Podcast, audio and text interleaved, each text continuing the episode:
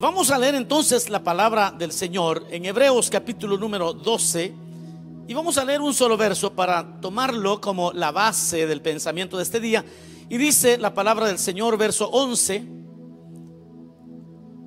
es verdad que ninguna disciplina al presente parece ser causa de gozo, sino de tristeza pero después da, fruto apacible de justicia a los que en ella han sido ejercitados. Una vez más, es verdad que ninguna disciplina al presente parece ser causa de gozo, sino de tristeza, pero después da fruto apacible de justicia a los que en ella han sido ejercitados. Tengan la bondad de sentarse si se puso de pie para leer la palabra. Y quisiera en esta oportunidad, mis amados hermanos, que pensáramos en, un tema muy, muy importante, y es la cosecha de los creyentes, la cosecha de los hijos de Dios. ¿Cómo es la cosecha de los hijos de Dios? Bueno, eh, el ejemplo que aquí tenemos en el libro de Hebreos eh, nos habla acerca de frutos de apacibles de justicia que únicamente podrán recoger aquellos, dice Hebreos, que han sido ejercitados para esto.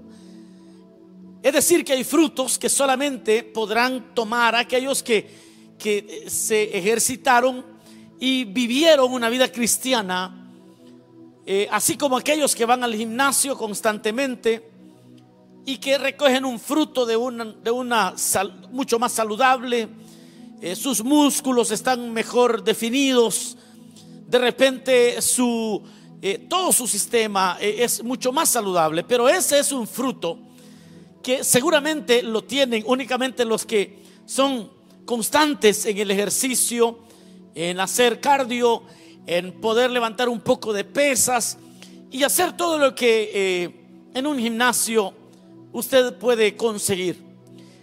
Pero hay frutos que alguien puede ir al gimnasio una semana y desanimarse porque de repente dice, mire, yo no veo ningún cambio.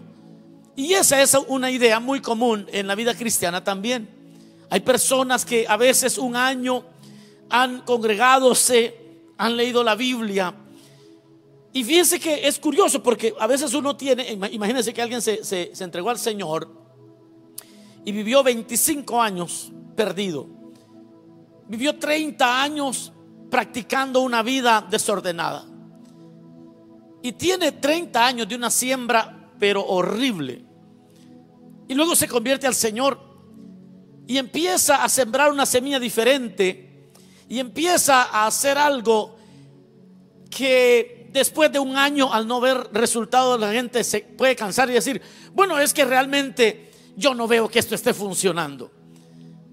Pues esa, esa similitud que hay entre el ejercicio físico y el ejercicio espiritual es precisamente lo que aquí nos habla Hebreos en el capítulo 1, el verso 1, perdón, de este mismo capítulo es aquel capítulo donde el apóstol que escribió Hebreo dice que corramos la carrera. Hace poco estábamos hablando de cómo se corre esa carrera. Que corramos la carrera. Y aquí vuelve, es recurrente en la idea, y nos dice que la disciplina, entendiéndose, este quehacer diario de buscar al Señor y de vivir haciendo lo correcto y haciendo lo justo, al presente muchas veces no es causa de gozo, sino de tristeza. Pensemos humanamente. ¿A quién le gusta levantarse a las 5 de la mañana e irse al gimnasio? Porque no le queda tiempo en otra hora. Claro, eso momentáneamente puede ser objeto de, malestar. No me quiero levantar. Y, y usted sabe, los que hemos intentado, creo que nos identificamos con el tema. En, todos los años, en enero y febrero, toda la gente se inscribe en los gimnasios pero allá por, allá por agosto, solo la membresía está pagando y ya ni siquiera asiste. Pero yo sé que usted no es de esos, usted es de los que siempre asiste. Espiritualmente, e, esta es la idea que Hebreos nos da. Pero luego dice que si al presente las cosas parecen difíciles, pero después, dígale que tiene a su lado, pero después, dígale, pero después, da fruto apacible de justicia pero eso está como, como guardado únicamente para los que han sido ejercitados en la disciplina. Ahora, una de las ideas universales que tiene la Biblia, hermanos, o, que encontramos en la Biblia, es eh, aquella que tiene que ver con la agricultura. Aquella idea que tiene que ver con, con, con lo que se siembra, lo que se cosecha. Es uno de los oficios más antiguos porque fue lo que Dios le dio a Adán cuando lo creó, le dijo que cultivase el, huerto. E, esa es eh, una idea universal, todos la conocemos, así que vamos a conectar bien en algunos ejemplos. Otro elemento que me gustaría mencionar es que todo lo natural tiene su origen en lo espiritual. Lo espiritual es primero y luego es lo natural. Es decir, que si hay algo natural, primero tenemos que entenderlo espiritualmente para poder eh, saber de que si es natural, ya existe en lo espiritual. Como cualquier otra cosa, este púlpito, este podium, primero fue espiritual, es decir, primero estuvo en la mente de alguien, luego lo dibujó, tomó las medidas, cortó y luego pegó las piezas y ahora es lo natural. Pues así es con todas las cosas. Cristo en múltiples ocasiones utilizó el ejemplo del labrador, por ejemplo, en Juan capítulo 15. Yo soy la vid verdadera, dijo. Mi padre es el labrador. Mi padre es el labrador. ¿Y qué hace el labrador? El labrador prepara la tierra. El labrador hace una tarea para los que de repente fueron agricultores, yo, yo tengo que ser honesto, yo no, no, no, no hice agricultura, pero tampoco soy ignorante del tema. O sea, en la práctica no, pero, pero sí, sí entiendo lo que es la agricultura. Lo que yo recuerdo es que cuando se sembraba cualquier grano, por ejemplo el maíz, se sembraba, no, primero se esperaba una lluvia. Luego que caían las primeras lluvias, yo recuerdo que se araba la tierra. Se araba la tierra para sembrar. Se sembraba la semilla y luego, no recuerdo todo el proceso, pero se tenía que estar limpiando constantemente. Había que quitarle las malas hierbas y estarlo limpiando. Hasta que crecían y había que cortar el maíz. Luego había que doblarlas. Eh, son como tallos, no sé cómo llamarle, porque no son árboles tampoco. Pero doblarlos y luego cortarlos de raíz para preparar la tierra para el siguiente año. Pero eso es lo más básico, por lo menos en lo que yo entiendo con el maíz. Pero el que cultiva sabe que para un buen cultivo, para que un buen cultivo se dé, se necesita la preparación de la tierra. Y por eso el Señor dice, mi Padre es el labrador. Y cuando yo pienso en eso que el Señor dijo en Juan 15, pienso en que en el momento que nosotros venimos a Cristo, somos tierra que viene llena de hierbas malas, tierra rocosa. Y entonces el labrador tiene que comenzar a limpiar la tierra antes de tirar la semilla. Tiene que limpiar, tiene que, tiene que hacer una labor y esa pudiera ser dolorosa en la vida del creyente. Ahora, en la nueva hay una, hay una doctrina muy, muy, muy común. En la nueva era, así le llaman, la nueva era es, es como una enseñanza que se ha proliferado últimamente. Y es esa corriente popular que dice que lo que usted dice o hable, eso usted va a recibir. O también dicen, si lo puedes imaginar, lo puedes lograr. Y entonces la gente se, pone a repetir cosas. Y aún el éxito económico se convierte en un premio si usted, si solo cree, usted puede obtenerlo. Ahora, eso obviamente no es bíblico. Tiene, tiene algunos atisbos de la verdad. Es decir, tiene algunos rasgos de la verdad. Porque también la Biblia nos habla de que en la boca está la vida y la muerte. Y eso, si se saca de contexto, puede llevarles a validar la doctrina de la nueva era. Ahora, la Biblia entera, todo el consejo de Dios, no habla de eso. Quizás esos dichos de que si usted lo cree puede tenerlo, o si usted lo declara puede obtenerlo, quizás lo que ayuda es a mantener el enfoque. Quizás eso le puede servir a alguien que le cuesta mantener el enfoque y a la mayoría nos cuesta mantener el enfoque. Ahora, si nosotros podemos creer algo y ponemos en el, en el espejo donde nos cepillamos los dientes todas las mañanas nuestra meta, eso nos puede ayudar a tener un enfoque. Y para eso yo tengo que darle el ok de que es importante que aquello que usted quiere alcanzar lo tenga como, como un screensaver, lo tenga eh, escrito en diferentes lugares para no perder el enfoque. Pero lo que la Biblia dice en cuanto a, la vida del ser humano, del creyente, no es eso. 1 Timoteo capítulo 6 del verso 3 al 10. O, perdón, eh, 1 Timoteo 6, 9 dice, porque los que quieren enriquecerse caen en tentación y lazo y en muchas codicias necias y dañosas que hunden a los hombres en destrucción y perdición. Los que quieren enriquecerse, lo que hacen es caer en tentaciones y en lazo y en muchas codicias necias. Es decir, que no se trata de que lo que usted diga, eso va a pasar.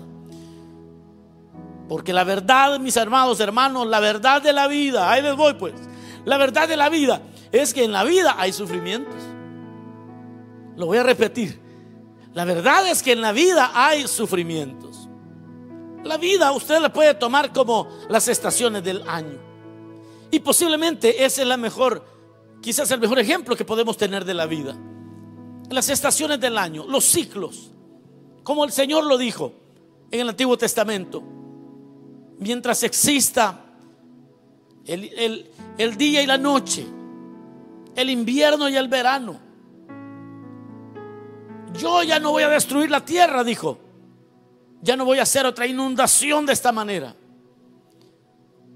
Eso se lo dijo a Noé cuando hubo terminado el diluvio. Pero lo que le quiero decir es que existe como un ciclo en la vida del creyente y en la vida de todo ser humano. Lo único que no todos logramos quizás entender estos ciclos. Y, quizás yo le, yo le, menciono algunas cosas para ir al punto que, me interesa. El invierno en la vida del creyente se puede entender como aquellas cosas que, que bueno, de hecho debemos de entender, debemos de entender y debemos de, hay cosas que debemos de conocer acerca de nuestros inviernos. Y es que una de ellas es que tenemos que aprender a sobrevivir las, las heladas del invierno. Y por eso es que la palabra dice, amados, si usted lee Pedro, Pedro escribe diciendo, hermanos, no, no se sorprendan del fuego de prueba que os ha sobrevenido como si alguna cosa extraña estuviera sucediendo. ¿Por qué dice Pedro eso? Porque en la vida del creyente maduro sabemos que todas las cosas que nos suceden, todos a todos nos suceden las mismas cosas. Pero cuando uno entiende el invierno, uno empieza a darse cuenta que hay, hay fríos, hay vientos de sufrimiento, de lágrimas, hay vientos de dolor que soplan para todos en diferentes momentos de nuestras vidas. Ahora, como creyentes, nosotros podemos refugiarnos en el invierno, podemos refugiarnos sabiendo algunas cosas. Podemos, por ejemplo, saber que Dios nos ama si estamos sufriendo y estamos en un invierno crudo, donde el dolor, el llanto es nuestro pan de cada día, hay cosas que debemos saber y dentro de ellas está el hecho que en medio de nuestro dolor Dios nos ama. Y por eso Pablo dijo, yo estoy seguro, decía Pablo, que ni la muerte, ni la vida, ni ángeles, ni principados, ni potestades nos podrán separar del amor de Dios que es en Cristo Jesús, Señor nuestro. Usted tiene que saber eso, tiene que saber que Dios está con nosotros. En medio de las tormentas, el Señor está con nosotros. Cuando sea tu invierno, estas son cosas que tienes que tener presentes para los que están viviendo su invierno, para los que están viviendo momentos difíciles. Deben de saber que Dios está ahí con usted. Hebreos 13:5 dice, sean vuestras costumbres y avaricias, contentos con lo que tenéis ahora, porque Él dijo, no te dejaré ni te desampararé. Esta es la segunda cosa que hay que saber. hay, hay algunas cosas que hay que saber cuando está en el invierno, cuando es el tiempo de llorar, cuando es el tiempo donde el dolor, la tristeza eh, está sobre nosotros, tenemos que saber que Dios nos ama. Tenemos que saber que el Señor está con nosotros. Tenemos que saber que Dios eh, entiende nuestras debilidades. Tenemos que saber que Dios a Dios le interesan nuestras luchas, que Dios controla nuestras circunstancias. Tenemos que saber Daniel, en el capítulo 2 de Daniel, verso 20 y 23, habla de cómo eh, dijo Daniel, sea bendito el nombre de Dios de los siglos, porque suyos son el poder y la sabiduría. Él muda los tiempos y las edades, quita reyes y pone reyes. Da la sabiduría a los sabios y a la ciencia, la ciencia a los entendidos. Él revela lo profundo. Es decir, mire hermano, lo que, lo que Daniel decía, que en medio de nuestras tormentas, en nuestro invierno. Necesitamos saber que Dios nos ama, que Él está con nosotros, que Él se interesa en nuestras luchas, que, que Dios controla nuestras circunstancias, que Dios es digno de confianza, que Dios incrementa su provisión sobre nosotros. Eso dice la Biblia. Aquel que es poderoso, decía Pablo, para hacer todas las cosas mucho más abundantemente de lo que pedimos o entendemos, según el poder que actúa en nosotros. Es decir, que Pablo sabía que Él en medio de nuestras tormentas incrementa su provisión. Otra cosa que debe saber cuando usted esté, usted esté pasando por esos inviernos donde su llanto es en la mañana, al mediodía y en la noche, es que Dios ya te redimió de los pecados de tu juventud. Que Dios ya te redimió de tus pecados y de tus errores pasados. Que ya Dios nos, nos ha redimido de los errores, de, de todos nuestros errores. De nuestros errores. Romanos 8:37 dice, antes en todas estas cosas somos más que vencedores por medio de aquel que nos amó. Ya nos redimió. Hay que pagar algunas cuentas, obviamente. Hay cosas que hay que vivirlas. Porque venimos heridos por el pecado y tenemos que experimentarlas. Pero ya estamos redimidos. Ya no estamos pagando cuentas. Ya no estamos, ya, Dios nos está vengando. Toda la venganza cayó sobre Jesucristo, nuestro amado y bendito Salvador. Si usted puede dar gloria a Dios, hágalo. Tiene que, hay cosas en su invierno, tiene que saber que Dios tiene el futuro en sus manos. Que Dios tiene el futuro en sus manos. Su futuro está en las manos del Señor. En tu tormenta, en tu, en tu invierno tienes que saber todo esto. Pero luego viene la primavera. Pero antes de la primavera, ¿qué se hace? ¿Qué hacemos? ¿Qué hace un agricultor sabio cuando está, las cosas van mal. Fíjense que el, el agricultor, cuando se acerca el tiempo de la siembra, a veces ya no tiene grano, ya se quedó sin nada, no tienen más. Y lo único que tiene es el grano que va a sembrar. El agricultor se lo puede comer y calmar el hambre de su familia por una semana. O soporta un poco más para poder sembrar y tener una cosecha. Todo agricultor que es sabio prepara la tierra, cuidadosamente la prepara, antes de sembrar, antes de la primavera. Y lo hace cuando más necesidad tiene. Y esto es lo que yo quiero que usted entienda. Porque dice Hebreos, esto de que la disciplina como cuesta, pero al presente cuesta, pero dice, pero da muchos frutos y da frutos apacibles buenos a los que están ejercitados, a los que ya entienden su tormenta, los que entienden dónde están y, qué se hace cuando uno está sufriendo. Uno cuando interpreta bien lo que Dios está haciendo en uno, uno tiene que, tiene que preparar la tierra, pues. Y tiene que, tiene que, e, en ese tiempo la, de la primavera, cuando hay que hacer la siembra. Porque quizás en el tiempo del dolor Dios ha estado preparando la tierra de tu corazón por medio de pruebas y el sufrimiento. Y quizás usted puede sembrar las semillas de la madurez al elegir responder con actitudes correctas. Esas son como semillas que usted siembra. Son como semillas que cuando está, le está doliendo, cuando está sufriendo, cuando nadie se acuerda de usted, usted se determina a no amargarse. Voy a sembrar semillas. En medio del dolor y de la necesidad voy a sembrar semillas. ¿Y qué semillas se siembran? Bueno, usted puede sembrar la semilla de la gratitud.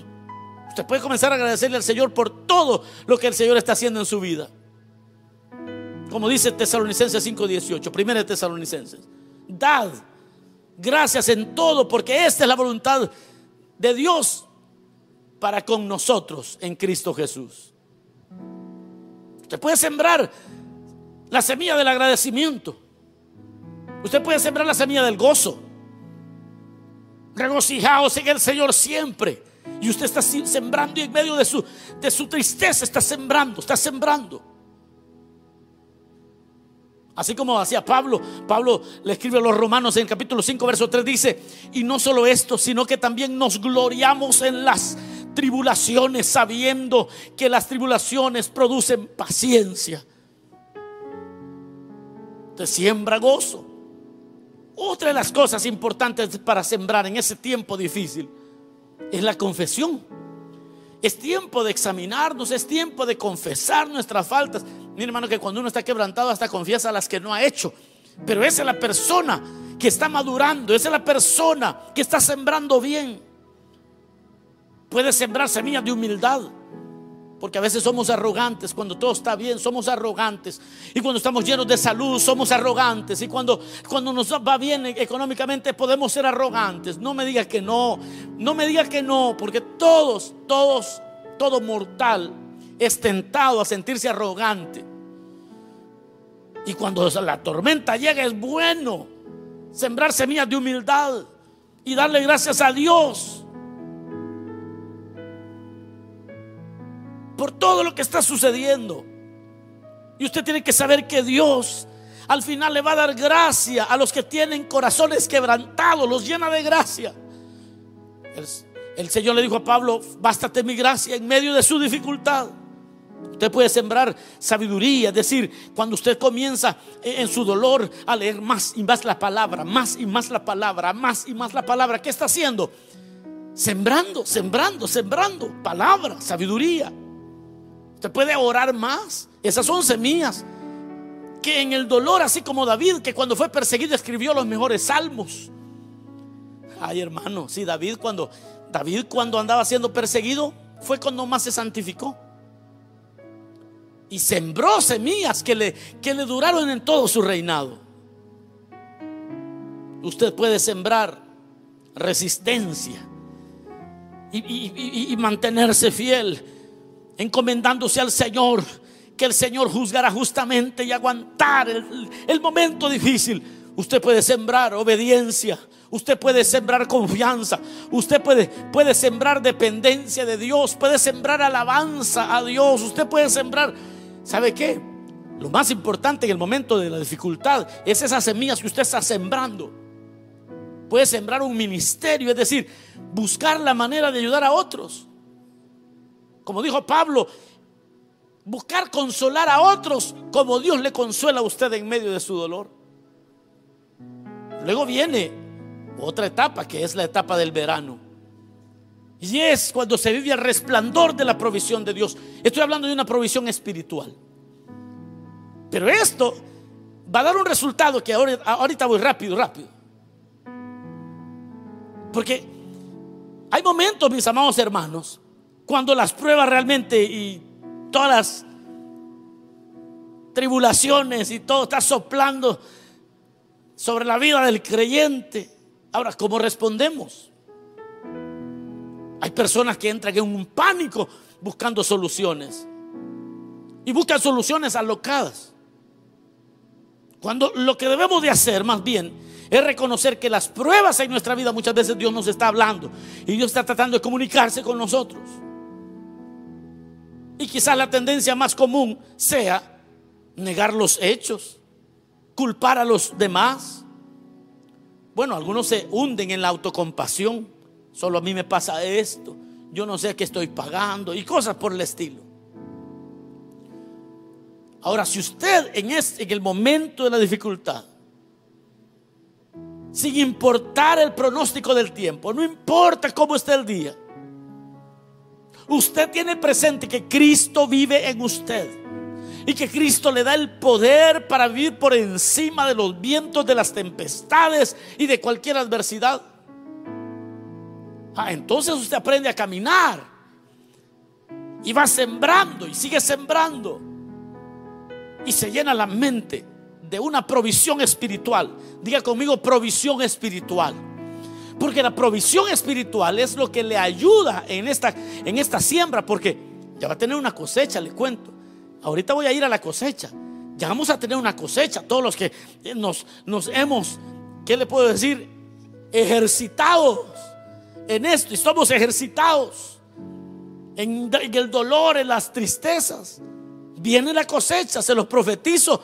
Viene cosecha. Hay verdades bíblicas que usted debe saber también. Usted debe saber con certeza que su vida está rendida al Señor Jesucristo que usted es hijo de Dios. Mirad cuál amor nos ha dado el Padre, que seamos hechos hijos de Dios. Por eso el mundo no nos conoce, porque no le conoció a Él, dice la palabra. O sea, usted tiene que armarse de estos pensamientos. Tiene que saber que su yo del pasado, el hombre viejo, ya fue crucificado con Cristo y que usted está muerto a los caminos pecaminosos. Dice la palabra sabiendo esto que nuestro viejo hombre fue crucificado justamente, juntamente con él. Eso dice la palabra.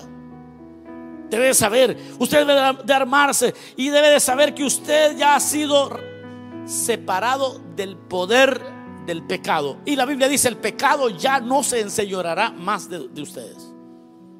Su pecado ya no le controla a usted. Usted debe saber que hay poder en la palabra de Dios. Tiene que memorizar la palabra de Dios. Usted tiene que saber que el Espíritu de Cristo vive en usted. Tiene que saber que usted puede enfrentar las aflicciones desde una posición de victoria, porque somos más que vencedores.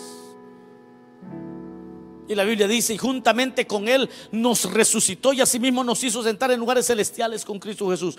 Habla de que somos más que vencedores. Necesitamos saber que todos, usted es un instrumento, usted es un instrumento de la justicia de Dios. Y todo lo que Dios haga en medio de su dolor es un instrumento para glorificar el nombre del Señor. Usted debe saberlo en medio de toda circunstancia. Usted debe saber que usted vive en la presencia del Señor. Tiene que estar convencido, soy un hijo. Y como hijo de Dios soy guiado por el Espíritu Santo. Ahora, esas personas, esos creyentes, siempre llega un momento donde tienen que recoger la cosecha. Y la cosecha que el creyente recoge cuando llegamos al momento de recoger la cosecha de las promesas de Dios. Es lo que dice Hebreos. Es verdad que ninguna disciplina al presente parece ser causa de gozo, sino de tristeza. Pero después, después da fruto apacible de justicia a los que en ella han sido ejercitados. Porque cuando nosotros respondemos correctamente a las pruebas que experimentamos, obtenemos una ganancia que la Biblia nos habla.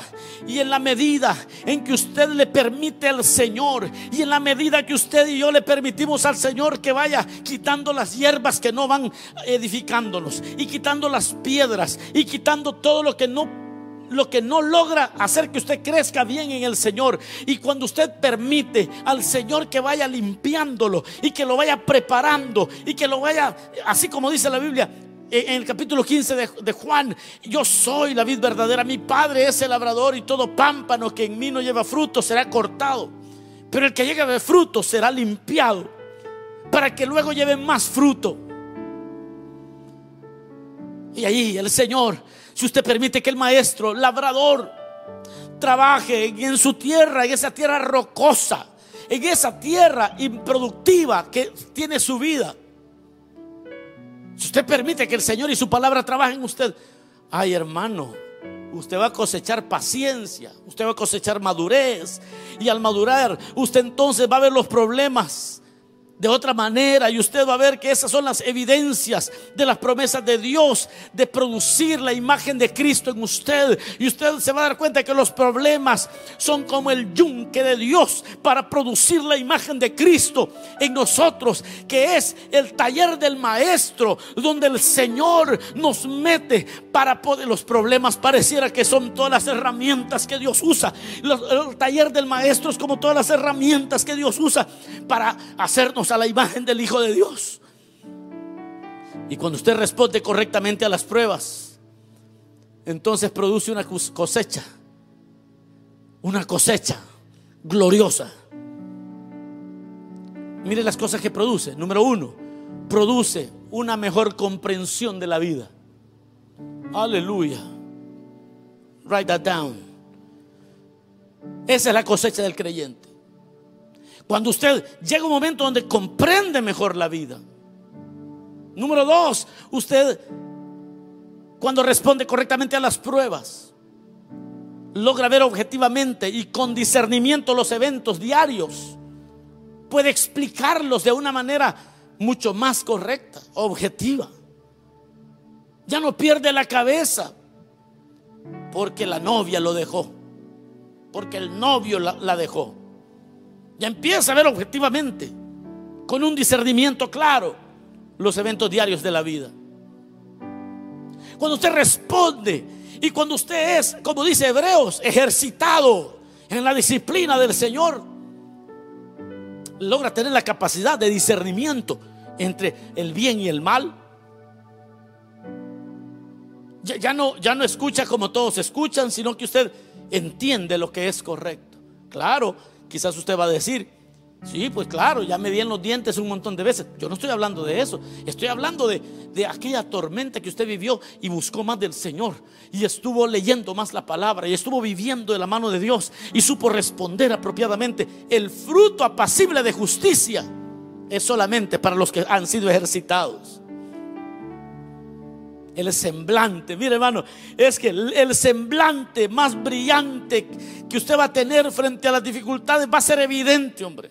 Y la gente dice, quizás a fulano no le duele, quizás a fulano yo, yo lo veo siempre bien campeón. No, no es que esté bien campeón, sí le duele. Lo que sucede, que él ya tiene frutos y el fruto es que ya tiene un semblante más brillante cuando vienen las pruebas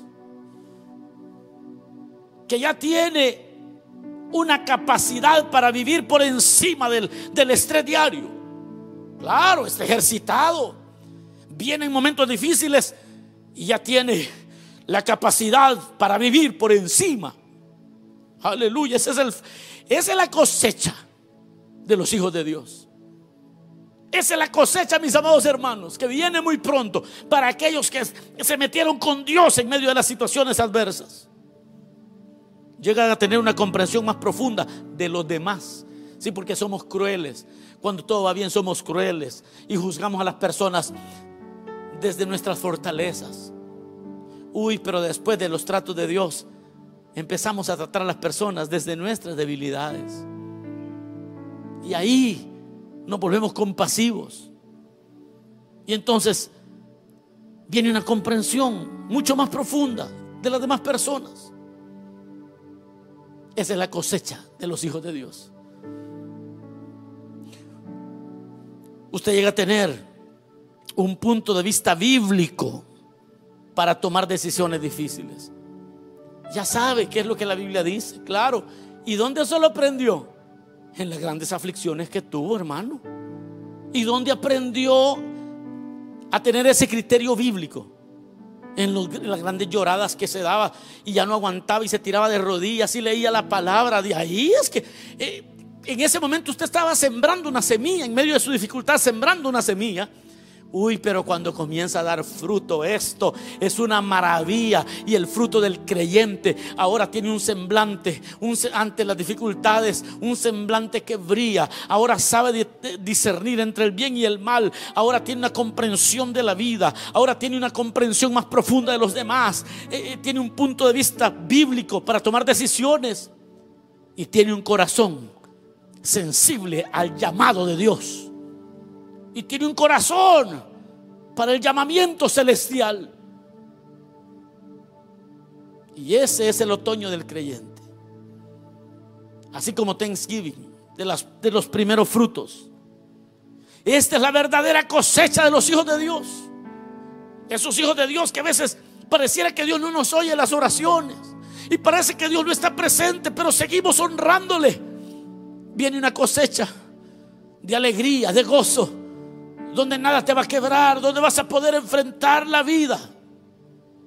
Y esta es la verdadera medida de madurez. Pablo decía, yo prosigo a la meta, al premio del supremo llamamiento. Las promesas de Dios, yo termino y digo, las promesas de Dios no son que vamos a vivir libres de todo dolor y de toda angustia, de toda tristeza. No. Dios no ha prometido cielos siempre azules. No, ese no es el evangelio puro. El evangelio de la nueva era es diga y lo que usted diga va a suceder. Esas son locuras de gente torpe, gente que no no ha leído quizás la palabra que a los santos de Dios, los santos de Dios fueron purificados ejercitados en la aflicción. Dios no ha prometido cielos siempre azules o caminos llenos de flores a lo largo de toda nuestra vida. No, no nos ha, no nos ha prometido sol y lluvia o, o sol sin lluvia. De que siempre todos los días van a ser como un verano. Nunca nos dijo que iba a haber que, que, que ahí va a haber gozo sin sufrimiento. Eso no existe. Siempre habrá, habrán problemas, habrán aflicciones. Y Dios nunca nos dijo que habría paz sin dolor. No existe. Dios no ha prometido que no conoceremos el trabajo y la tentación, los problemas y la aflicción. No. Esa promesa no la encuentro en ningún lado en la Biblia. Él no nos ha dicho que no llevaremos muchas cargas. Nunca dijo eso. Nunca dijo que no llevaremos la aflicción. Nunca lo dijo. Dios no ha prometido sendas anchas y fáciles de andar. No, no tiene el Señor, no tiene el tren rápido. No. Algo fácil, algo sin guía, algo sencillo. No. Él nunca dijo que veremos, que, nunca tendremos una montaña que escalar. O que iba a estar muy empinada la, la montaña. Nunca nos dijo eso. Pero hay algo que sí dijo. Él prometió fortaleza para cada día. Lo voy a repetir, Dios ha prometido fortaleza para cada día. Dios ha prometido descanso para el trabajado y cargado. Dios ha prometido luz para el camino. Dios ha prometido gracia para las pruebas, ayuda de lo alto, compasión continua y amor que nunca se acaba. Eso sí prometió el Señor. Dejemos entonces que todo el plan de Dios se cumpla. Porque viene tu otoño, vienen los primeros frutos, viene la cosecha tuya cosecha de un carácter glorioso. Y como dice el libro de Hebreos, pero después da fruto apacible de justicia a los que en ella han sido ejercitados. Cerremos nuestros ojos un momento. Digámosle, Señor, gracias. Gracias por tu palabra, Señor. Somos tu cultivo. Tú eres el que está labrando. Tú eres el que está limpiando nuestras vidas. De piedras, de rocas. Eres el buen labrador que nos limpias. Pero cuando nos ejercitamos en medio de las angustias, el fruto de nuestro carácter llega a parecerse a ti, oh Hijo de Dios, Jesucristo, aquel que fue quebrado, quebrantado, y nos volvemos más como tú. Enséñanos, Señor, a recibir, a recibir este fruto, las cosechas de los hijos de Dios. Gracias, bendito Rey. Gracias, Cristo.